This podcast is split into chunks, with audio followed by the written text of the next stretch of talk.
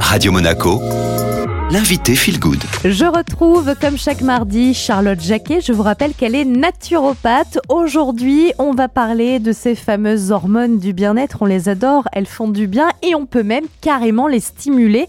C'est ce que vous allez euh, nous expliquer aujourd'hui, Charlotte. Est-ce que déjà, vous pouvez un petit peu euh, nous présenter ces hormones? Quels sont leurs rôles? Comment ça fonctionne concrètement? Bien sûr, alors nos émotions et notre bien-être sont étroitement liés aux hormones que notre corps produit. Ça, c'est important de le comprendre. Donc, parmi les quatre principales hormones du bonheur, on a l'ocytocine, vous avez déjà peut-être entendu parler, la dopamine, les endorphines et la sérotonine. L'ocytocine est souvent appelée l'hormone de l'amour et du lien social.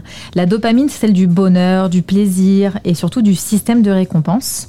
Les endorphines, elles génèrent la sensation de bien-être et d'euphorie, tandis que la sérotonine, elle, va plutôt réguler notre humeur. Donc on a tout intérêt euh, à les stimuler. Comment on fait pour le faire de façon euh, naturelle au quotidien, Charlotte? Ah, il y a plein de choses qu'on peut faire pour euh, stimuler ces hormones du bien-être. Une chose que j'adore, moi, c'est écouter de la musique. Ça va permettre de libérer les endorphines et ça va vous apporter une sensation de bien-être.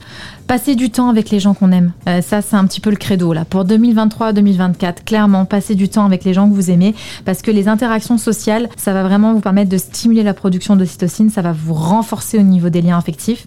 Un truc auquel on ne pense pas, où on se dit oh non, c'est pas bien de le faire, mais bailler, soupirer aussi, rire, rire, ça on sait à quel point ça fait du bien. Pratiquer la méditation et la relaxation, clairement, ce sont des techniques qui peuvent permettre d'augmenter la production de sérotonine et aussi améliorer votre humeur, ça on en a déjà parlé. Et puis faire des activités que l'on aime. Hein, engagez-vous dans un passe-temps ou une activité qui va vous procurer du plaisir, de la satisfaction.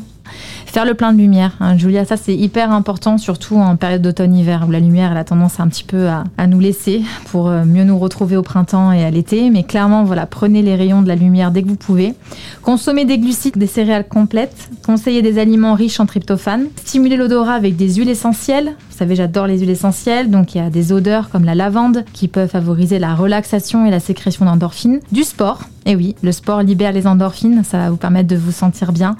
Et puis maintenir une attitude positive. Voir un petit peu le positif dans chaque chose, même si je sais que parfois c'est compliqué. Faites du mieux que vous pouvez, ce sera déjà bien. Et finalement, on s'aperçoit, Charlotte, que toutes les choses que vous citez euh, sont euh, plutôt simples à mettre en place. Donc, vous savez comment faire pour stimuler vos hormones du bien-être. Si vous voulez réécouter l'interview, la partager, rendez-vous sur toutes les plateformes d'écoute Spotify, Deezer, Ocha et Apple Podcast. Vous tapez Radio Monaco Feel Good. Et je vous laisse profiter du retour de la musique.